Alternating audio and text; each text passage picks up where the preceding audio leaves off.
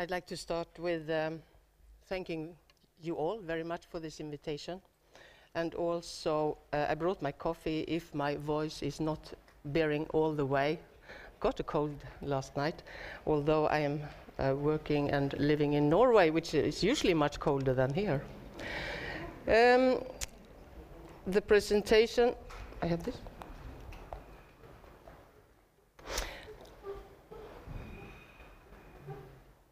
When uh, I prepared for this presentation, I worked on the abstract that should sum up my views on risk as a condition of our society. So I wrote the abstract, then found it extremely naive. It was too broad, too romantic, too unrealistic. First of all, due to the unimaginable implications that environmental, technical, financial, and other so social subsystems should be considered and simultaneously comprehended as parts of a larger whole, that is, our society. Secondly, and in contrast to the current bleak outlook of our world, the optimistic assertion that a sustainable future world involving satisfied human beings relies on collaborative management of this whole system. However, the abstract was sent, and although I still find the approach naive at a first glance, I do believe it actually presents some of the core challenges to the current generations. We need to think outside the familiar everyday box. The main question, as I see it, concerns what kind of world we want to pass on to future generations.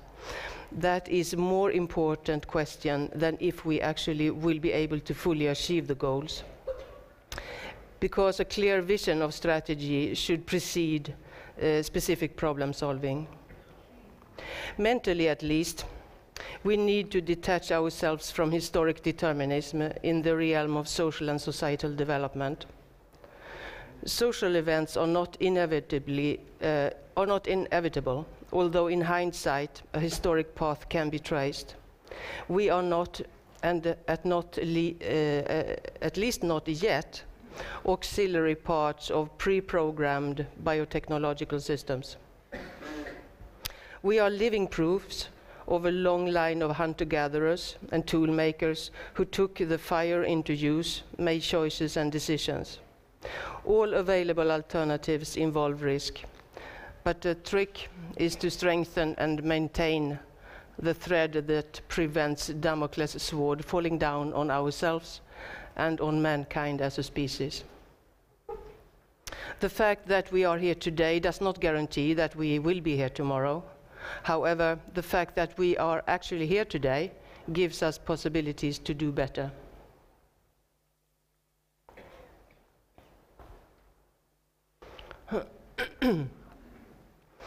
the legend or anecdote has it that Damocles commented to his king that um, as a great man of authority, power, and magnificent surroundings, the king was extremely fortunate. The king proposed to switch places, and Damocles got to enjoy every luxury, and in addition, a sword hanging above the throne, attached to the ceiling by a single hair of a horse's tail. I believe this anecdote nicely summarizes my overall message regarding risk as a condition of our society. Mankind has never before seen such astonishing achievements in private life and in societal life. As human beings, we constantly face challenges that involve both possibilities of gain and the possibility of loss. Just as Damocles' story tells that he came to beg the king to be relieved of his fortunate situation, we often beg to be relieved of risks, challenges, and duties, although the single power to hear such prayer is not of this world. This world instead offers collaboration if we dare to face the challenges. However, competition for scarce resources and heightened social insecurity can turn achieved benefits and future prospects into social hazards if we let fear and distrust dominate. The current global world is connected on many levels. People travel, technological systems and infrastructures are widespread, and sometimes without boundaries. Environmental damage, as well as environmental improvements, are not limited to local situations. We are quickly informed about current events, and reactions to information also tends to be very quick. The global availability of information, for example, via internet and new mass communication means, uh, facilitates contacts, learning, and comparison. This transparency creates dreams, and it creates means of participation. The information flow and the increased transparency do also involve, however, knowledge of unimaginable disasters, utter vulnerability, and the possibility of quickly spread hazards. They could be viruses, radioactive clouds, climate change, or computer shocks.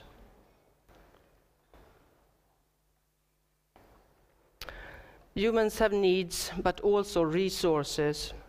Intelligence and learning from others can uh, uh, create possibilities and strategies for problem solving.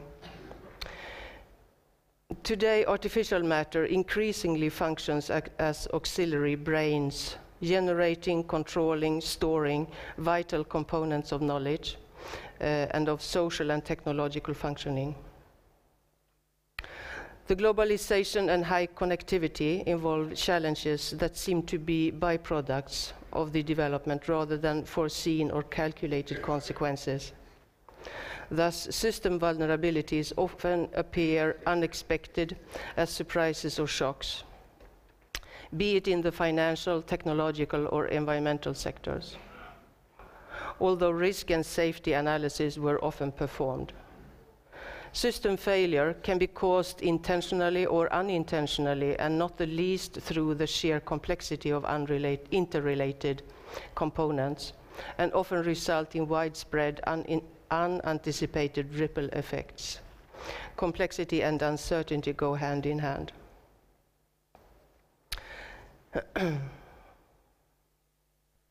Safety has strongly been attached to the technological world, human errors, component and system failures.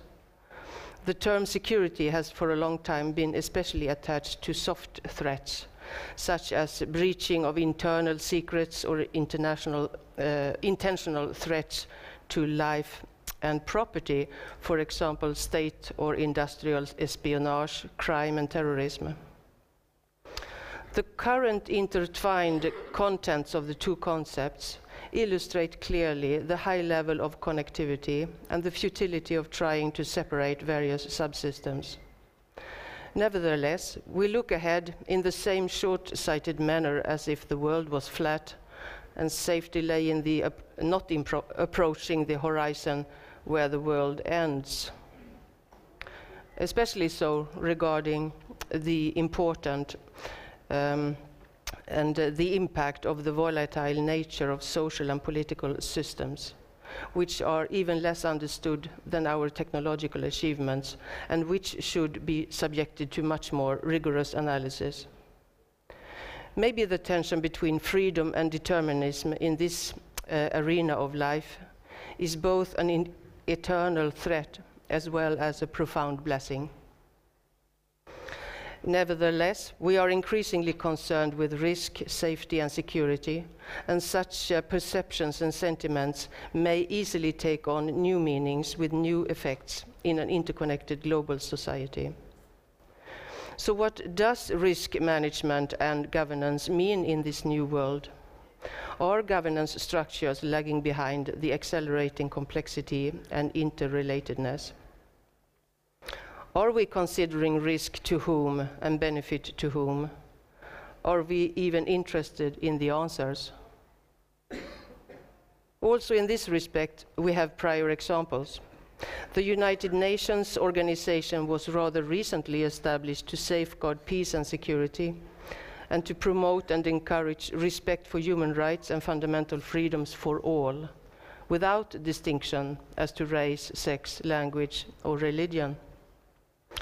Can this type of inclusive and socially just governance be further developed? I think and I hope so, certainly.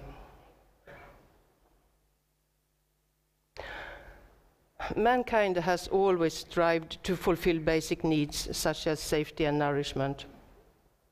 We have traveled from the trees and caves to spectacular high rise buildings and into outer space by utilizing intelligence, cooperation, and tools. The tools have become highly effective, irrespective of beneficial or destructive use. The effects of many emerging technologies, however, cannot be conclusively determined. The hard world is becoming more fuzzy. So is the relation between the creator and the artifact.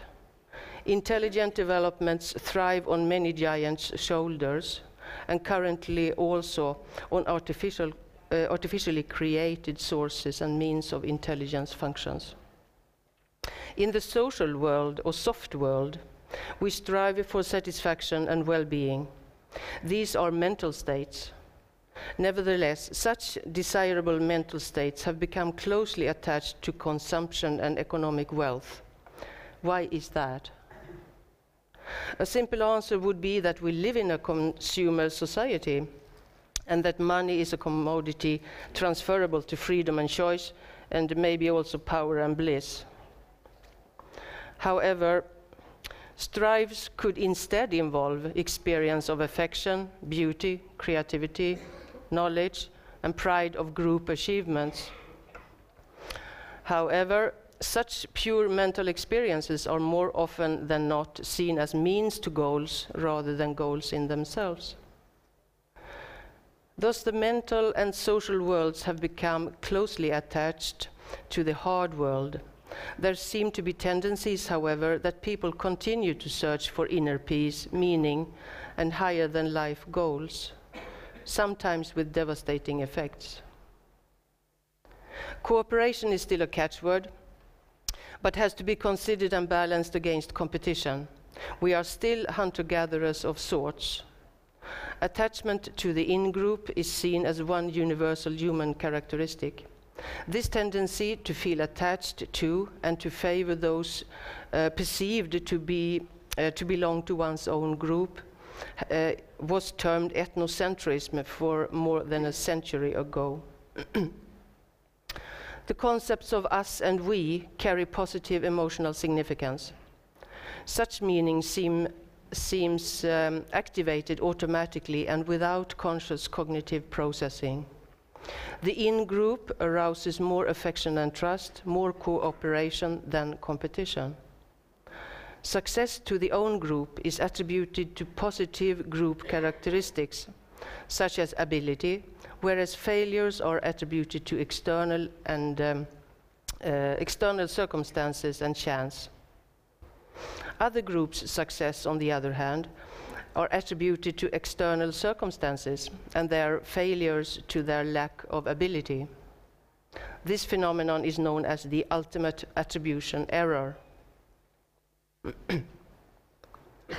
Thus, not only do we need to reflect upon how to best achieve well being, we also need to reflect upon how to define the in group worthy of concern, affection, and trust.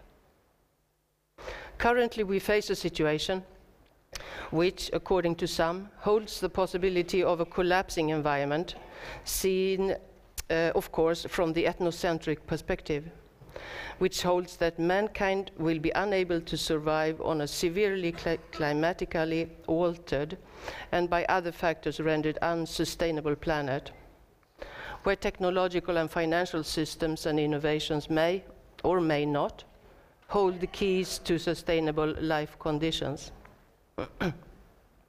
and where global social trust and collaboration is not even seriously considered.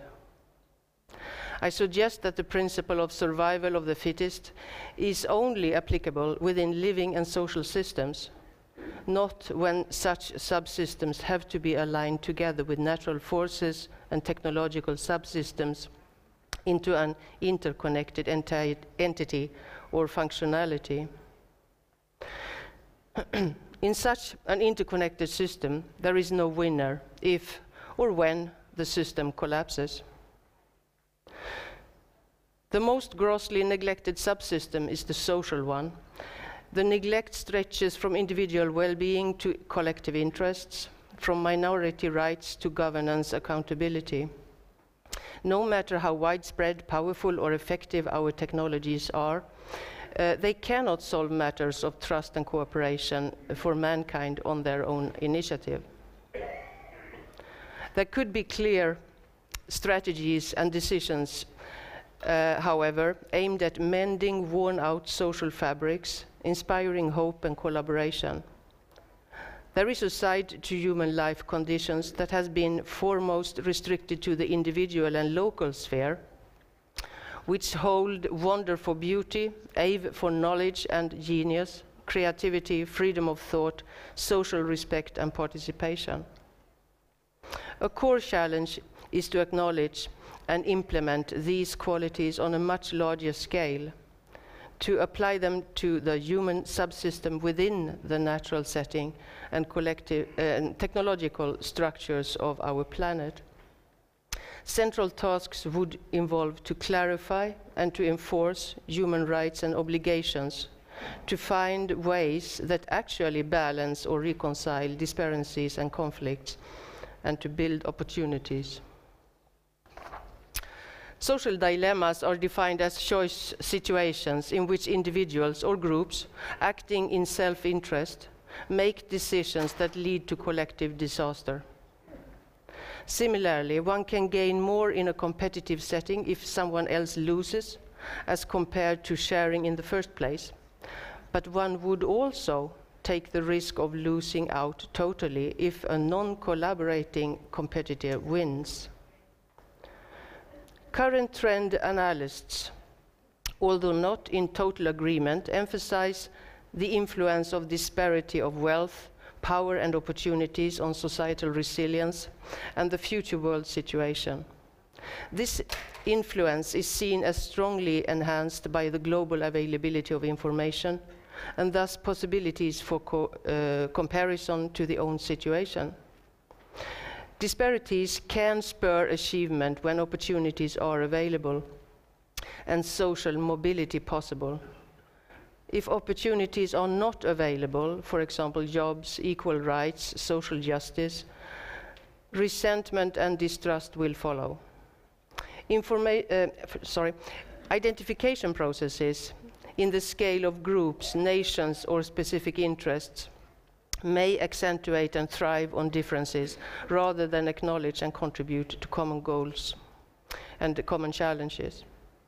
Primal survival instincts are non cognitive and short sighted, and thus far from ideal basis for complex problem solving. Seeds of dystopia are recognized easily enough. Still, we wonder about uh, the decline of social trust. Why is that? The current social system involves trust in the familiar, strong but very close kinships, and an upward comparison that often results in perceptions of in, uh, inequality and even injustice. From my perspective, the current greatest challenge with respect to safeguarding future generations lies in our ability to create a global kinship uh, in this soft world. Uh, that is, to create an overall we feeling. Thus, we need a focus on mind rather than on matter when it comes to issues of risk and safety, um, as well as human and environmental well being and a prosperous future. We must remember that science is a fascinating world, but still a tool achievements must be scrutinized and evaluated within society and used for purposes benefiting the group. Risk is a condition of our society, and we are invited to share its future. I want to underline the importance of creating a strong, positive vision of future chances in a beautiful world. Thank you very much.